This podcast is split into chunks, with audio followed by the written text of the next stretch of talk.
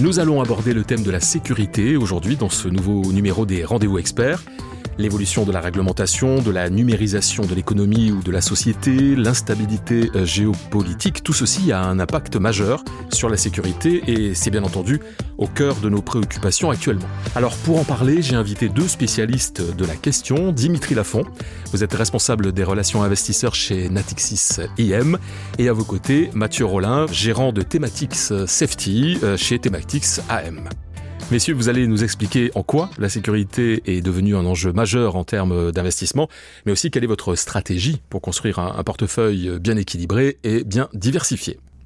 Ma première question est pour vous, Dimitri Lafont. Est-ce que vous avez constaté que la sécurité gagne de plus en plus de parts dans les allocations d'actifs et surtout quel est euh, l'intérêt majeur, selon vous, d'investir dans cet univers aujourd'hui?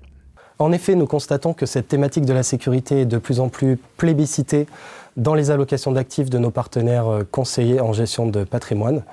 On voit une omniprésence finalement des solutions de sécurité dans notre quotidien. Par exemple, nous sommes tous des consommateurs de sécurité sans même le savoir, au travers de l'alarme dans notre maison, de l'airbag euh, dans notre voiture, euh, de contrôle sanitaire par exemple, voire même de logiciels antivirus. Finalement, notre journée est sécurisé par des contenus qui ne sont pas visibles, mais très réglementés, au travers par exemple de la sécurité alimentaire, au travers de la sécurité des moyens de paiement ou même de la sécurisation des aéroports. Cette thématique nous permet d'adresser une multitude de cibles, puisque la sécurité est un besoin primaire pour l'être humain. C'est certainement une nécessité euh, également pour l'entreprise, voire une nécessité absolue pour un gouvernement. Alors Mathieu, est-ce que vous faites le même constat euh, que Dimitri? Oui, je suis tout à fait d'accord avec, euh, avec, Dimitri. On voit bien que la sécurité est partout, tout le temps autour de nous. Et c'est vrai que ça confère deux caractéristiques qui me paraissent extrêmement intéressantes euh, aux entreprises dans lesquelles on investit.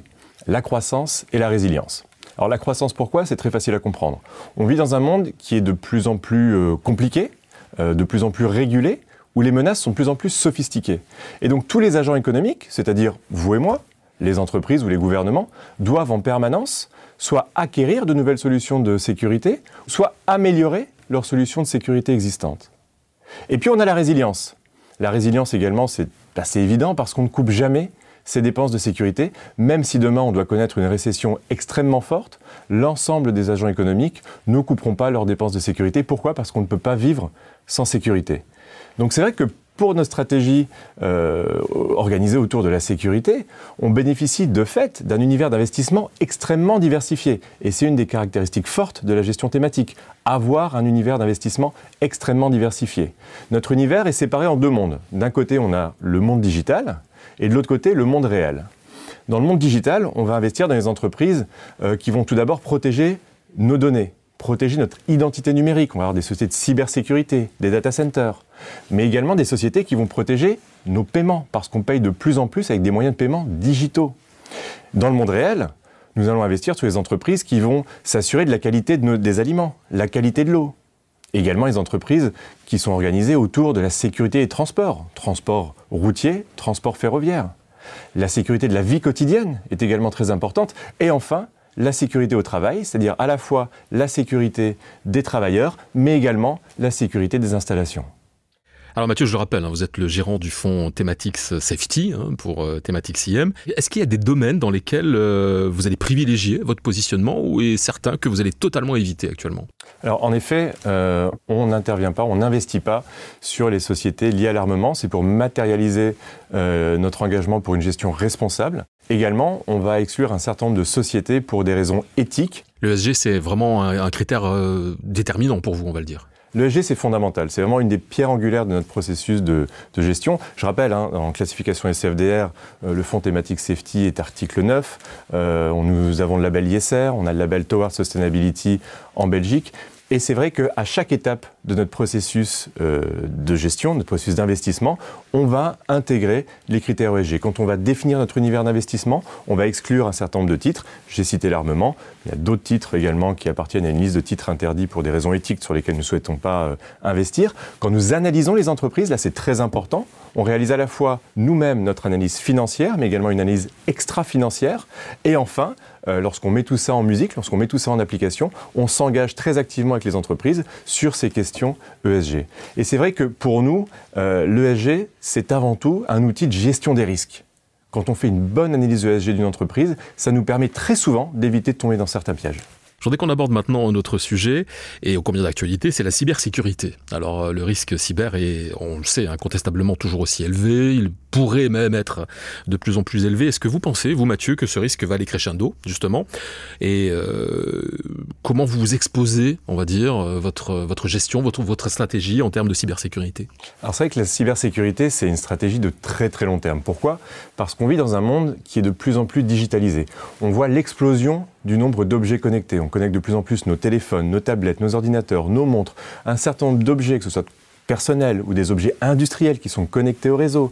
Ce qui veut dire que l'architecture des réseaux est en train d'être transformée en profondeur. Donc ça nécessite de nouvelles solutions d'architecture réseau. On génère en plus un montant exponentiel, une quantité exponentielle de données. Donc toutes ces données, il faut savoir à la fois les interpréter, mais surtout les protéger. C'est beaucoup de valeur pour des pirates informatiques. Et on voit également dans l'environnement actuel les tensions géopolitiques et, les conflits se matérialisent en effet sur le champ de bataille, mais pas uniquement. Les conflits maintenant se font sur les réseaux, se font sur Internet. Donc on a un ensemble de facteurs qui font que structurellement, la cybersécurité, c'est un domaine en croissance et qui va le rester parce qu'on voit bien que la digitalisation de notre économie, la digitalisation du monde dans lequel on vit, c'est un processus irréversible. On va aller vers toujours plus de sécurité digitale parce que les menaces seront toujours plus sophistiquées. Une dernière question, Mathieu. Est-ce que le, la hausse des taux euh, par les banques centrales, la montée de l'inflation également un peu partout dans le monde, impacte votre stratégie d'investissement? Et est-ce que du coup, vous êtes en, gestion du risque un peu plus accrue que d'ordinaire actuellement? Alors c'est vrai que tout d'abord sur la, question de l'inflation, euh, notre portefeuille est plutôt protégé. Pourquoi? Parce qu'on investit dans des entreprises qui ont ce qu'on appelle, pardon pour l'anglicisme, du pricing power, une capacité justement à dicter leur prix et à augmenter leur prix en fonction justement pour compenser en partie euh, ces pressions inflationnistes et ces hausses de coûts qu'elles doivent absorber. Et également, ce sont des entreprises qui ont ce qu'on appelle les leviers opérationnels, c'est-à-dire une capacité à protéger leurs marges en faisant des économies ici et là pour justement compenser l'effet de l'inflation sur leur compte de résultat. Et votre deuxième partie de votre question, c'est sur la hausse des taux d'intérêt. On a vu que ça a eu un effet assez direct sur les niveaux de valorisation des entreprises sur le marché, c'est-à-dire que quand les taux augmentent, eh le marché n'est pas capable de payer les mêmes multiples que par le passé, donc on a une compression de multiples sur le marché, mais ce phénomène est allé peut-être un petit peu loin, et c'est vrai que maintenant, sur le marché, on trouve des entreprises qui s'échangent sur des niveaux de valorisation extrêmement attractifs. Messieurs, nous sommes arrivés au terme de ce podcast. Je souhaiterais conclure avec vous, Dimitri. De manière plus globale, la période que nous traversons est, on peut le dire, extrêmement compliquée. Alors comment vous faites chez Natixis IM pour euh, vous positionner, pour gérer au mieux les cycles économiques euh, qu'on connaît actuellement? Alors bien évidemment, nous venons de parler de cette thématique de la sécurité qui est une réponse qui, je le rappelle, est labellisée euh, ISR et SFDR 9, que l'on peut souscrire en direct, mais que l'on va également pouvoir souscrire via notre solution euh, multithématique, Thematics euh, Meta, qui permet de, combiner, je dirais, tous les savoir-faire et tous les thèmes euh, de Thematics AM. Le principe est assez simple, c'est d'avoir une exposition diversifiée et équilibrée au travers des thèmes gérés par Thematics AM via un seul et unique véhicule équipondéré par un rebalancement mensuel. Donc concrètement, Thematics Meta n'est pas un fonds de fonds, il n'y a pas d'empilement de frais.